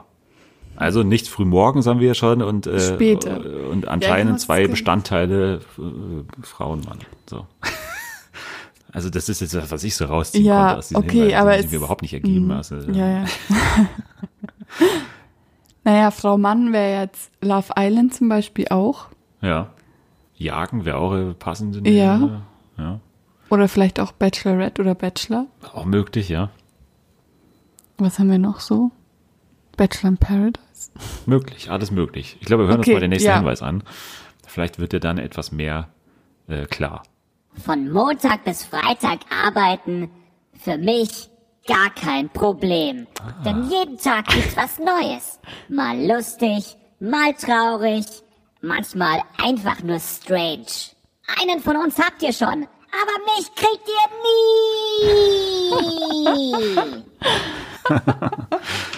Okay. Okay. Also Montag, es passt ja jetzt, also es geht jetzt sehr in die Richtung Love Island, wobei das auch sonntags läuft. Ja. Und einen von uns habt ihr schon. Ja. Was könnte damit gemeint sein? Was ist denn jetzt? Oh Gott, wahrscheinlich denken sich alle, die zuhören, gerade so, mein Gott, wie kann sie so dumm sein und das nicht ich wissen? glaube, ich das- so, die, die Wahrscheinlichkeit ist relativ gering bei den Spielen hier. Die sind alle auf, auf Pro-Level auf jeden Fall. einen von uns habt ihr schon. Mal lustig, traurig, Ja, aber das mal was strange. passt ja auf jede Show irgendwie. Weiß ich nicht. Love Island war jetzt nicht so traurig, oder? Ja, doch, die waren schon oft. Ich muss jetzt irgendwie mal in eine andere Schiene denken, nicht so Love Island. Montag bis Freitag, so einen von uns habt ihr schon. Mhm. Das verwirrt mich irgendwie, weil es ist jemand gestorben. Wer ist denn ihr? Ich ja die Zuschauer, oder nicht? Ja, von was? Survivor. Oh, yes. Okay. Survivor läuft nicht äh, montags Ach bis so, freitags. stimmt. Scheiße. Nur montags. Aber die jagen auch. Ach, Kacke. Ich weiß nicht, ob das das Jagen vielleicht verwirrt. Vielleicht ist es einfach nur Okay, so warte. ein bisschen der, Jargon des äh, Das, Tiers. das Eisbärs. Eisbär. Ja, der Okay. Eisbär nickt wieder. Montag bis Freitag. Frau und Mann. Einen von uns habt ihr schon. Irgendeine Rate? Nee. Was läuft denn Montag bis Freitag? ja, nix eigentlich. Ja, Shopping, aber das ist zu früh. Hä? Es läuft nichts Montag bis Freitag, Dennis. Ach so, gut, dann können wir abbrechen an der Stelle. ja, aber nicht so beenden. spät, was irgendwie Sinn machen will. Das ist so das perfekte Dinner oder so. Das läuft zum Beispiel montags bis freitags. Ja, aber das ist ja jetzt nicht dieses ähm, Mann und Frau so im Vordergrund. Machen und auch auch Männer und Frauen mit. traurig. Ja, traurig ist ja eher nichts. Vielleicht hören wir mal den nächsten Hinweis. Sind wir schon noch. bei Hinweis 4, oder? Sind wir Hinweis 4, glaube ich, genau. Wenn du montags abschaltest, aber Dienstag wieder dabei bist, dann sage ich Hello again. Bist du jeden Tag dabei, dann sage ich Ti amo. Ich sage Ti amo. Ich sterbe. Ich glaube, ich kenne die Show das- nicht. Ja, das ist mir unangenehm für den Eisbären an der Stelle, der auf, aufnehmen musste. Oh Mann. Du kennst es auf jeden First Fall. Dates. First Dates ist ein guter Tipp. Ist äh, Mann, Frau. Mann, Frau. Wie, wie heißt der nochmal, der Jagen. Ding? Roland. Roland Trettel. Ist das ein Italiener? Nee, der kommt aus Österreich, oder? Südtirol? Ja, Ja, irgendwie, irgendwie sowas die Ecke, ja. Ich glaube Südtirol, ja. dann ist er Italiener. Wer hätte, aber was hat das jetzt? Er hatte Ti Amo und so. Ach so, ja, ja, genau. Mhm. Oder war das ein irreführender Hinweis? Hello again und, und äh, Ti Ich glaube tatsächlich, ich weiß es einfach nicht. Dir fällt jetzt nichts ein, wer zum Beispiel. Wer sagt denn Songs- Hello again? Ja, das ist doch so ein Song, oder? Also, glaube ich, ist doch so ein, so ein Lied. Meinst du Hello ist von, ach so. Hello Again ist ja so ein Lied, so ein Schlagersong, oder? ich glaube, du brauchst noch einen Hinweis. Oh Mann. Kommt der nächste Hinweis? Wir haben noch zwei. Du bist noch nicht am, äh, bist noch nicht am Ende. Anni, wie du weißt, lebe ich am Nordpol. Einer der gefährlichsten Orte der Welt. Es ist nicht nur kalt, sondern auch so rutschig. Wenn du einmal hierher kommst, dann teste alles aus. Sonst könnte es dein letzter Trip sein, den du machst. Oh, scheiße. Ich check gar nichts mehr. Okay, wir haben eine Show. Mann, Frau. Abends. Montags bis freitags. Anscheinend ist es glitschig, rutschig, kalt, keine Ahnung. Rutschig. Rutschig. Ich, was? Hä? Oh Mann, das ist bestimmt voll offensichtlich und mir fällt es jetzt einfach ums Verrecken ich glaube, ein. der, der, der Hinweis vor dem, wenn du den entschlüsseln würdest, dann ich wäre habe es ihn schon total wieder einfach. Vergessen. Was du's war schon, der Hinweis davor? Mit, diesen, äh, mit dem Lied. Wer singt denn das? Das ist doch ein Lied. Ja. Wer singt das? Ja, das ist, äh, Da hab ich bin ich auch überfragt. Habe ich einen Joker? Du hast einen Joker nach dem letzten Hinweis. Wir hören uns Okay. mal kurz den letzten Hinweis noch an. Hast du schon von diesem Pudel gehört, der sich die Brust hat vergrößern lassen? Über den haben wir hier schon vor einem Jahr gesprochen. Oder das reichste Pferd der Welt? auch ein alter Hut für uns. Wir sind immer am Puls der Zeit. Aktuelle Trends. Wie stylt man seine Handtasche? Das erfährst du bei uns. Wir sprechen über die wichtigen Themen. Und darauf sind wir stolz. Wir sind Eisbären. Was? Also, was, äh, was ist jetzt durch den Kopf gegangen? Also spontan bei diesen Trends und dem ganzen Zeug ist mir tough, aber tough läuft zu, zu früh. Warum? 5 Uhr oder Ja, aber- 17 Uhr oder was? Ja, nee, ja. Das ist zu früh. Weil gesagt wurde, dass das schon dann läuft, wenn alle richtig fertig sind. Aber Ja. bin ich um fünf schon richtig fertig? Naja, wenn du arbeiten würdest, weiß ich nicht, ob du Oha. Job hättest. Wenn wir es jetzt mal auf Red oder so beziehen ja, würden. aber Red läuft doch, glaube ich, auch nur einmal in der Woche. Eben, deswegen geht's nicht. Okay, was ist so ähnlich wie Red? Irgendwie so prominent auf Vox oder so, diese 15-Minuten-Show. Aber läuft auch sonntags. Oh. Mach doch mal Tough. Was ist denn bei Tough? Ja, da ist immer ein Mann und eine Frau. Ja, Aminati und Tore Schönermann ist auch dabei, Annemarie Carpendale Ja. und Rebecca Bonnie Mir. Strange. Ach, ist die da jetzt auch? War mal. Ja, wir sind schon relativ spät. Ja. Wir haben diese komischen Trends und diese, Ja. keine Ahnung, das reichste Pferd und was weiß ich. Die auf die, der Pudel, der sich. Aber, Ja. oh, war das vielleicht ein Hinweis mit dem Lied auf Daniel Aminati bei Mhm. The Masked Singer? Naja, einen von uns habt ihr ja schon, also vielleicht auch. Ja. Wir haben ja könnte schon ja einen. damals, äh, könnte ja äh, mit Aminati zu Ja. tun haben. Das wäre jetzt auch meine Einschätzung, dass vielleicht Aminati der ist, den ihr schon bekommen habt, den habt ihr schon erraten quasi. Ja. Was Äh, hatten wir noch so für Tipps? Ja, Montag bis Freitag passt. Strange, also Bonnie Strange würde auch passen. Jetzt, äh, Jetzt gibst du mir aber gute Hinweise, du. das würde also auch hinhauen. Aber sind wir auch traurig? Ja, also Ab und zu so traurige ja Stories oder ja, die berichten ja auch manchmal so über Erdbeben Okay. und so. Dann logge ich jetzt tough ein. Okay, weil Ti Amo und Hello Again sind auch Lieder von Howard Carpendale zum Beispiel. Deswegen, äh, Okay. deswegen würde ich mal sagen, Tough ist ein guter Tipp und Tough ist richtig. Tough ist, Tough stimmt. Du bist schon auf Tough gekommen während des letzten Hinweises, Stimmt deswegen eigentlich, gell? bist du, äh, bist du damit aus dem Schneider. Du hast also äh, The Masked Singer offiziell Der letzte gewonnen. Hinweis war aber auch gut. War schon ganz gut, ja. Ja. Ja, Masked mein erstes Spiel, das ich gewonnen habe. Yeah. der erste Punkt, den du überhaupt mal gesammelt hast. Äh, ja, sehr gut auf jeden Fall. The Masked Singer wird auf jeden Fall in den USA wieder toll und wir werden auch bald bestimmt wieder mal eine Runde The Masked Show spielen, wenn dann wieder so ein toller, so ein tolles Kostüm wie das, wie der Eisbär hier bei uns im Studio ist. Danke, lieber Eisbär, äh, du bist wieder entlassen und äh, das war The Masked Show. ihr könnt ja mal schreiben, ob ihr fandet, ob das jetzt einfacher war oder einfacher als in der ersten Staffel. Das würde mich interessieren und wenn euch das gefallen hat, dann natürlich auch fünf Sterne und ein Like oder ein, ein, eine Subscription, wie man sagt, äh, da lassen. Das wäre auch ganz toll. Jetzt machen wir aber noch ein paar News und in dieser Woche sind ein paar spaßige News, würde ich sie beschreiben, dabei. Spaßig. Ja, sehr spaßig.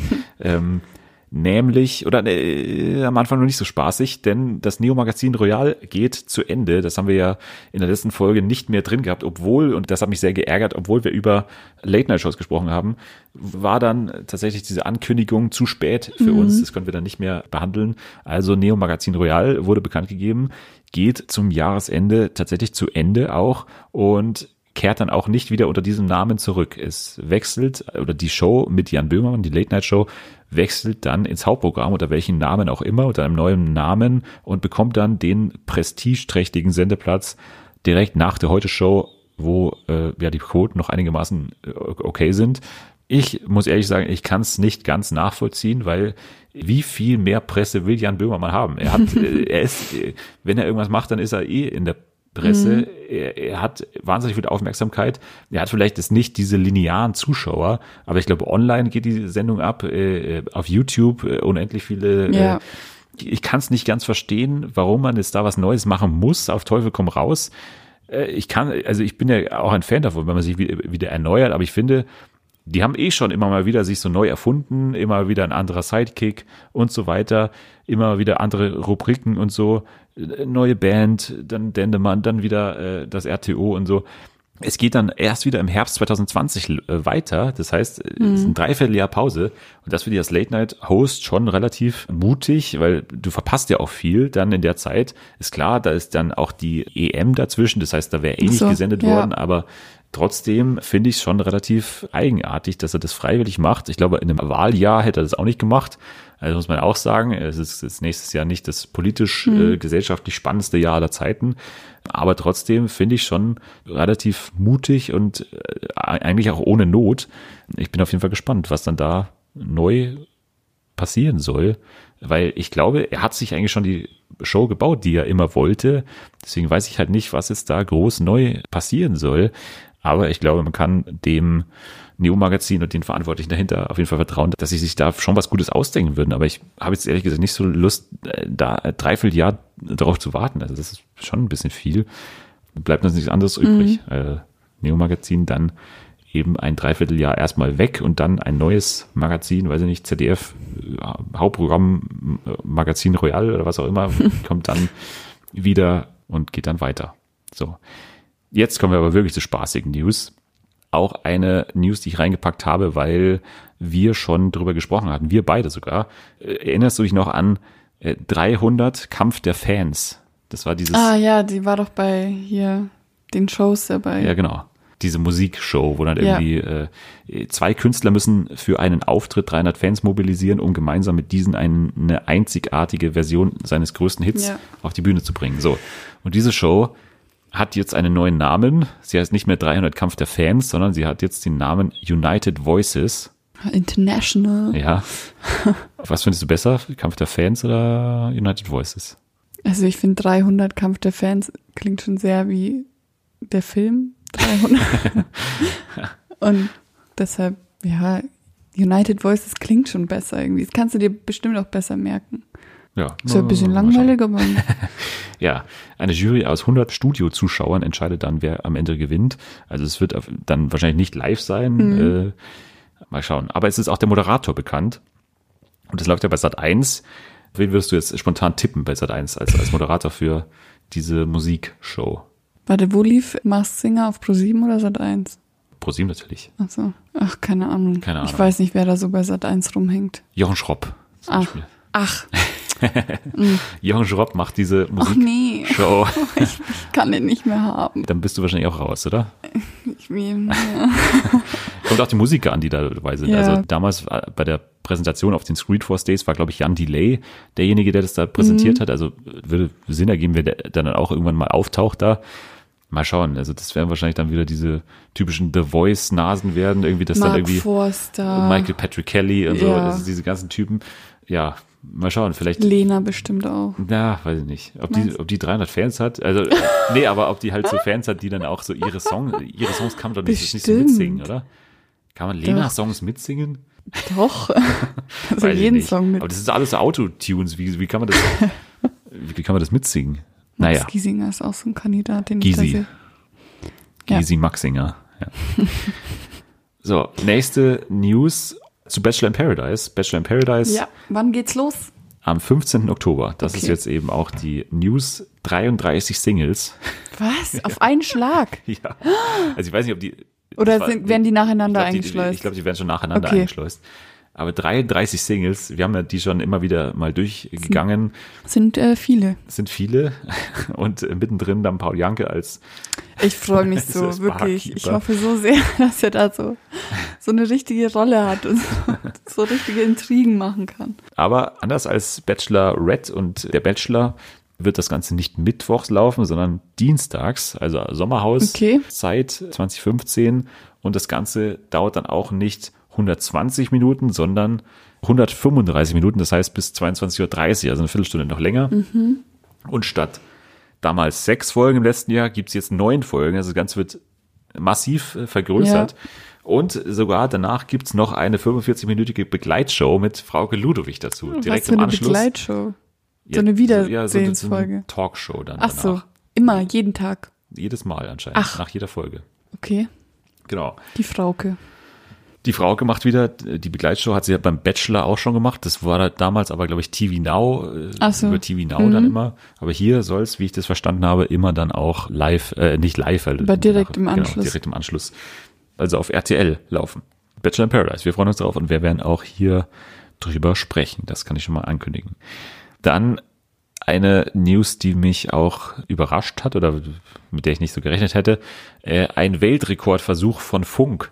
Äh, und zwar, genauer gesagt, Funk ist ja ein, ein Content-Netzwerk und da gibt's ja den kleinen, aber feinen Channel namens Das schaffst du nie, die jetzt einen Weltrekordversuch wagen. Und zwar, äh, der Weltrekordversuch soll lauten, 72 Stunden live zu senden.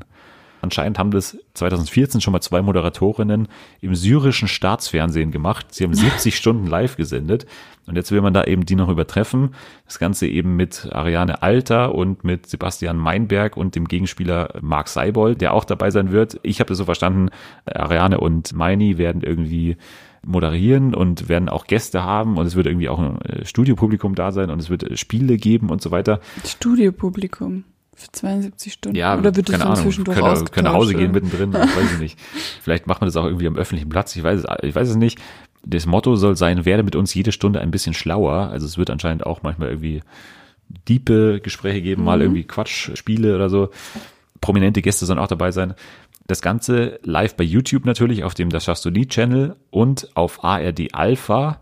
Da wird das Ganze auch live äh, Okay. verfolgt. Und dem BR und das erste werden immer wieder live reinschalten. Also das ist auch, dass das erste da äh, mitmacht und da teilweise auch reinschaltet. Direkt nach der Tagesschau dann schön äh, kurz, kurz raus auf dem Marienplatz, wo irgendwie die drei Trottel da sitzen. Das wird auf jeden Fall spannend. Ich habe das Datum irgendwie habe ich mir jetzt nicht aufgeschrieben. Ich weiß nicht, ob es schon eins gibt. Ähm, Aber wie läuft es denn dann ab? Also die müssen doch schlafen. Ich weiß es oder? nicht. 72 Also- Stunden, das sind jetzt drei Tage, oder? Ja, aber das schaffe ich doch nicht, oder? Klappe ich da nicht irgendwann Zeit? ich nicht. Oder Kaffee. wechseln sie sich dann ab? Ich weiß es nicht, aber es, es klingt jetzt erstmal so, als könntest du da jetzt nicht dich abwechseln. Also 72 Stunden, das ist schon möglich, glaube ich, aber wird schon heftig, glaube ich. Naja, vielleicht überwachen die das ja auch oder so, weiß ich nicht, was das mit dem Körper macht Ja. oder so. Das ist ja auch immer, ist ja natürlich öffentlich-rechtlich, das heißt, da muss schon irgendein Ein Anspruch pädagogischer noch Hintergrund dabei sein oder so, keine Ahnung. Finde ich ganz spannend eigentlich und äh, bin ich vor allem gespannt, wie das dann aussieht äh, im ersten, wie das im ersten laufen soll. Und das war's eigentlich fast schon. Ich wollte noch eine Sache sagen, die mich gestört hat, und zwar Watchmen. Ist eine Serie, auf die ich mich sehr freue, die von Damon Lindelof eben, von dem Macher von Lost und von äh, natürlich The Leftovers, geht in den USA am 20. Oktober los und jetzt hat Sky mein Lieblings-Streaming-Service bekannt gegeben, wann das Ganze in Deutschland kommen wird. Und das Ganze wird am 4. November passieren. Also relativ Spät. ja, was heißt, was heißt spät? Natürlich ist man froh, dass es schnell nach Deutschland kommt, legal Ja. nach Deutschland kommt. Aber es ist halt für mich unsinnig, das halt dann zu schauen, weil ich will live die Diskussionen immer mitverfolgen. Ich will halt live dabei sein und Woche für Woche die Folge schauen, die alle schauen und nicht dann immer drei Wochen hin, hinten dran sein. Das Ganze war schon bei True Detective so. Ich verstehe es einfach nicht. Warum kann man nicht einfach die komplette Staffel oder, oder halt, es geht da nicht die komplette Staffel, weil es von HBO auch wöchentlich ausgestrahlt wird, aber einfach wie HBO einfach alles online packen. Von mir aus können die ja bei Sky Atlantic dann alles ihrer Meinung nach ausstrahlen. Das können sie ja machen, wie sie wollen, aber das wird denen die Quoten nicht vermiesen. Sky Atlantic schauen nicht Millionen Menschen. Das, das wird sich nicht an der Quote auswirken, ob man da das vorher schon online packt oder nicht. Jeder Sender packt vorher seine Sachen online. Hier, äh, Bachelor wird eine Woche vorher online gestellt. Ja. Alles Mögliche wird eine Woche vorher online gestellt. Hier hat man irgendwie Angst davor, dass es einem die minimal kleinen Quoten in irgendeiner Form vermiest. Also ich weiß es nicht, was da der Hintergrund ist. Es nervt mich wahnsinnig, immer diese scheiß verspätete Ausstrahlung. Ey, das ist, ich verstehe es nicht. Das ist einfach so mittelalterlich. Also wenn die hier zuhören, Sky, ich, ich hoffe so sehr, dass alle eure Deals verschwinden mit HBO und dass HBO Max schnell kommt nach Deutschland. Ich hab keinen Bock mehr, ey. Heute in Fernsehen für alle. Dennis droht Abrechnung. Sky. Ja, naja. Das war's wieder mit den News und das war's auch mit der ganzen Sendung. Ihr könnt es wie immer gerne schreiben, Hashtag Fernsehen für alle oder eine Rezension da lassen bei äh, Apple Podcasts. Äh, hast du das schon gemacht? Ja. Das kann nicht sein. Das habe ich schon überprüft. Fünf Sterne Bewertung und eine schöne Rezension. Da freut sich jeder drauf. Vor allem auch der Eisbär hier, der immer noch neben uns sitzt. Der will Das- einfach nicht gehen. Nee, er will, wir müssen ihn jetzt gleich gewaltsam Güte. aus der Sendung werfen. Das würde uns auf jeden Fall sehr helfen, aber auch Retweets und, und Likes und so auf Twitter, das hilft auch immer. Dann können das mehrere Leute sehen durch ganz einfache Mechanismen. Einfach ein einfacher Retweet. Das ist auch schon oftmals ganz genug. So, das war's bei dir. Äh, was bei dir wahrscheinlich auch jetzt erstmal. Ja. Aber äh, du kommst nochmal wieder auf jeden Mhm. Fall irgendwann. Danke da auf jeden Fall fürs hier sein. Ich danke auch, dass ich hier sein durfte. Gerne. Hat sich ja relativ angeboten, dass du da warst mit Love Island Ja. und mit The Masked Singer. In der nächsten Woche habe ich dann wieder einen tollen Gast hier und wir sprechen über die neue Netflix-Serie The Politician von Ryan Murphy. Ryan Murphy, der Macher von Pose unter anderem, von American Horror Story und so weiter. Könnt ihr vielleicht mal reinschauen. Ab heute auf Netflix und wir werden dann eben direkt in der nächsten Woche darüber sprechen. Und wir schauen ein bisschen äh, uns Survivor an, weil Survivor also ich werde noch nicht so wirklich warm damit und vielleicht finden wir in der nächsten Woche heraus, warum nicht, woran Vox vielleicht noch arbeiten könnte. Das alles in der nächsten Woche. Bis dahin passiert hier jetzt erstmal nichts mehr, deswegen könnt ihr schon mal abschalten. Abschalten.